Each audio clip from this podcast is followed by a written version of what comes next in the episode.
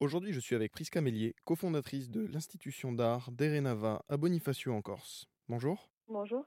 Vous organisez depuis 2022 des expositions d'art contemporain, dites biennales, c'est-à-dire que ça a lieu tous les deux ans. Et cet été, en 2023, vous avez également prévu une exposition qui sera en partenariat avec le centre euh, parisien bien connu, le Centre d'art Pompidou. Oui, en fait, euh, ce qu'on appelle les off, c'est-à-dire les années où on n'organise pas de biennale, on souhaite euh, inviter une grande institution d'un pays méditerranéen à venir présenter une partie de ses collections. Et donc, on travaille en collaboration exclusive avec ce, centre ces institutions pour euh, proposer des œuvres à travers, ou en tout cas autour d'une thématique liée à la Méditerranée et qui, euh, qui nous semble importante par rapport à notre insularité.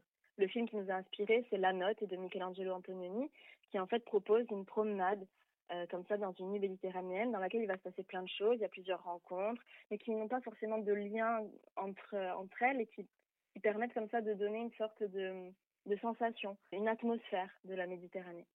Et euh, du coup, pour, euh, pour travailler avec le Centre Pompidou cette année, on a vraiment cherché à explorer la collection du centre en se consacrant à la fois euh, à des disciplines qui nous, nous intéressent, qui sont celles du cinéma et des nouveaux médias, et aussi en cherchant à extraire ce qui pouvait traduire d'un certain imaginaire méditerranéen dans leur collection. Donc notre volonté a été vraiment de puiser dans cet ADN méditerranéen pour promouvoir, pour questionner et pour transmettre cette identité à travers 13 œuvres d'art qu'il nous, nous prête. L'été dernier, il y avait une euh, salle qui s'appelait la salle Capsule, qui était bien particulière parce qu'elle euh, changeait euh, d'œuvre quasiment tous les mois, il me semble, si mon souvenir est bon. Est-ce que cette année aussi, il y aura une salle Capsule?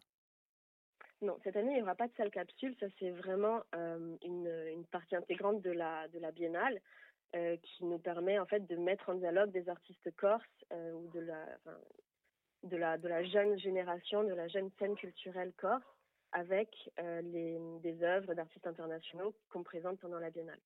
D'accord. Par contre, cette année, euh, cette année, ce qu'on envisage de faire, par contre, c'est des, euh, des, des expositions, pas vraiment des expositions, mais plutôt des mises en valeur d'artistes corse à travers des événements ponctuels qui seraient plus des projections vidéo ou ce genre de choses qui viennent en annexe de l'exposition principale. Des artistes donc venus vraiment euh, des quatre coins de la Méditerranée. Euh, on a déjà une visibilité sur euh, certains artistes français, par exemple? Bien sûr. Alors en fait, donc on a 13 œuvres cette année qui sont donc de 13 artistes différents, tous issus du bassin méditerranéen ou alors influencés par son imaginaire. Et d'artistes français, donc on a un artiste franco-algérien qui s'appelle Kader Atia, qui a été lauréat du, prix du chant, qui est un célèbre prix décerné à, un jeune artiste contemporain. Euh, on a un artiste, euh, euh, un autre artiste franco-algérien d'ailleurs, Mohamed Bourouissa, qui est aussi un jeune photographe. donc oui, on a, on a pas mal d'artistes français et on a quand même quelques artistes internationaux avec par exemple Kenneth Unger, dont on est très fier de pouvoir projeter une, un, des, films iconiques. Kenneth Unger, c'est un grand cinéaste underground des années 60 à New York, qui euh, malheureusement vient de décéder il y a quelques jours. Donc on est vraiment très fiers de pouvoir aussi euh, lui rendre hommage à travers cette exposition.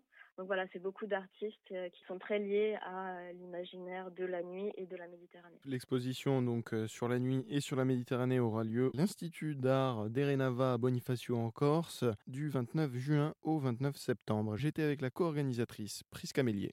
Merci. Merci.